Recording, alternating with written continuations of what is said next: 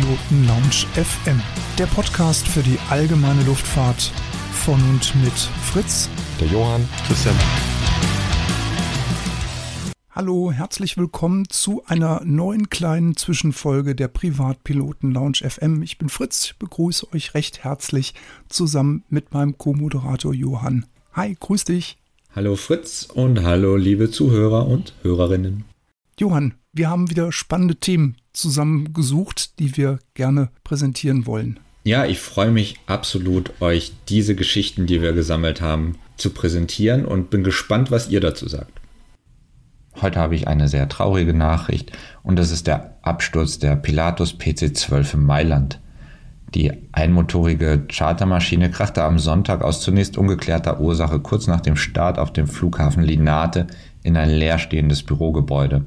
Nach den ersten Angaben der Feuerwehr starben dabei der Pilot, ein weiteres Crewmitglied und sechs Passagiere. Das Flugzeug, wie gesagt eine Pilatus PC-12, ist um 13.04 Uhr vom zweitgrößten Mailänder Flughafen Linate abgehoben, um nach Olbia nach Sardinien zu fliegen. Nur Minuten nach dem Start stürzte es dann ab.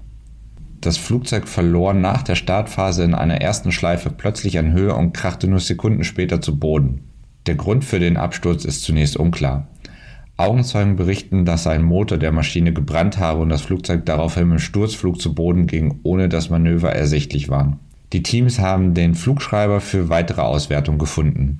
Soweit zu dem Unglück in Mailand. Wie gesagt, sehr traurig.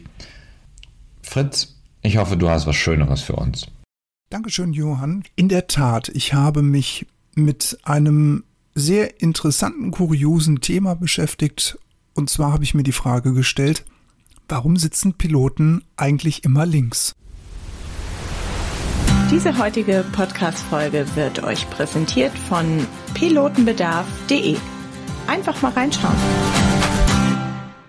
Warum sitzen Piloten eigentlich immer auf der linken Seite und nicht rechts? Sonniger Tag, Carvok-Bedingungen, kaum Wind, Flugvorbereitung ist abgeschlossen, Walkaround ist gemacht, ihr schmeißt eure Klamotten in den Flieger, und jetzt habt ihr da vorne diese Sitze links und rechts. Jetzt könnte man sich ja eigentlich rechts hinsetzen, aber nein, der Pilot in Command steigt selbstverständlich links in den Flieger ein.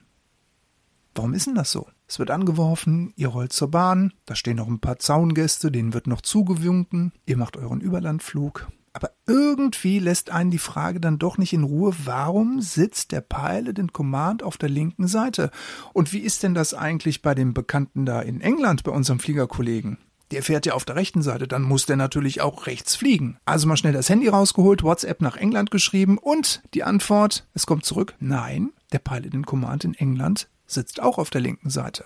Ich habe mir eine Tasse Kaffee genommen, ich habe den Computer angemacht, ich bin ins Internet gegangen, ich habe ein bisschen recherchiert. Und dann kommt man auf ganz wilde Theorien. So ganz genau kann man es eigentlich gar nicht mehr herausfinden. Ursprünglich geht das eigentlich mal so ein bisschen zurück auf die Kavallerie und die Kavalleristen haben ihr Schwert auf der linken Seite getragen. Das Pferd wurde von links bestiegen und als es dann so die ersten Flugzeuge gab, da wurden die Flugzeuge wie selbstverständlich auch nur auf der linken Seite mit den Pedalen und mit den Überwachungsgeräten bestückt. Das Flugzeug wurde also damals schon von links bestiegen. Dann habe ich herausgefunden, die ersten Automodelle, die gebaut wurden, da hat man das Lenkrad auf der rechten Seite eingebaut. Das war gerade in den USA so als die ersten Benzinkutschen aufkamen. Aber irgendwann haben sie dann angefangen und haben dann in diesen motorisierten Kraftdroschken dann das Lenkrad auf der linken Seite eingebaut. Ja, und dann kommen jetzt auch noch unsere Gebrüder Wright ins Spiel. Die haben 1907 ihr erstes Flugzeug gebaut,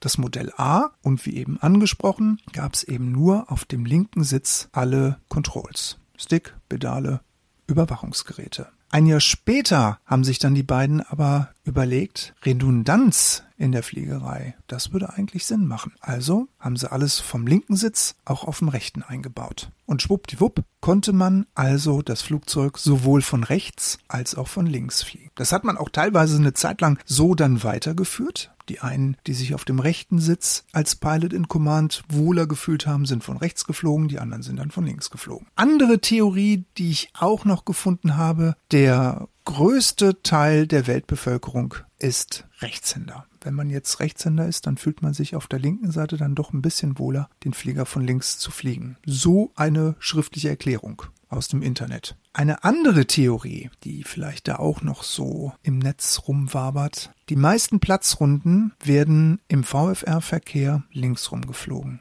Könnte es jetzt nicht sein, dass es vielleicht für den linkssitzigen Piloten bei einem Linkspattern in der Platzrunde einfacher ist, den Platzverkehr dann von dieser Seite zu beachten? Möglich wäre es. Aber was ist denn eigentlich mit den Helikopterpiloten? Die sitzen ja auf der rechten Seite. Schaut man sich dann wiederum die VFR-Pattern für Hubschrauberplätze an, gehen die wiederum rechts rum. Also in einigen Fällen. Nicht in allen, aber in einigen. Ich glaube, die Wahrheit liegt irgendwo so ein bisschen dazwischen.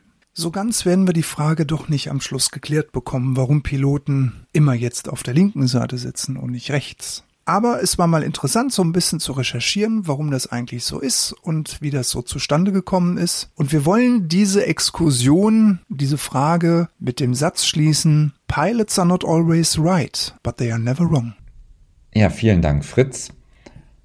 Wie einige von euch wissen, bin ich großer Verfechter und Verfolger des elektrischen Fliegens. Und da gab es auch wieder eine spannende Entwicklung. Und zwar hatte die Spirit of Innovation am 15. September ihren Erstflug. Am 15. September um 14.56 Uhr Ortszeit hat das Flugzeug am englischen Militärflugplatz Boscombe Down zum ersten Mal die Erde verlassen, angetrieben von einer 400 Kilowatt starken Elektroeinheit mit dem leistungsstärksten Batteriepaket, das je für ein Flugzeug gebaut wurde. 400 kW, das sind ungefähr ein bisschen mehr als 500 PS. Der 15 Minuten dauernde Erstflug sei ein weiterer Schritt auf dem Weg zum Weltrekordversuch des Flugzeuges und ein gleichzeitig ein Meilenstein auf dem Weg zur Dekarbonisierung der Luftfahrt.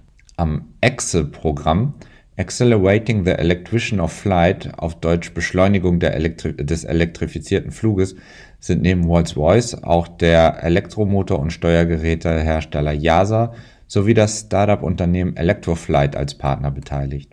Warren East, CEO von Rolls-Royce, sagte, der Erstflug der Spirit of Innovation ist ein großer Erfolg für das Excel-Team und Rolls-Royce.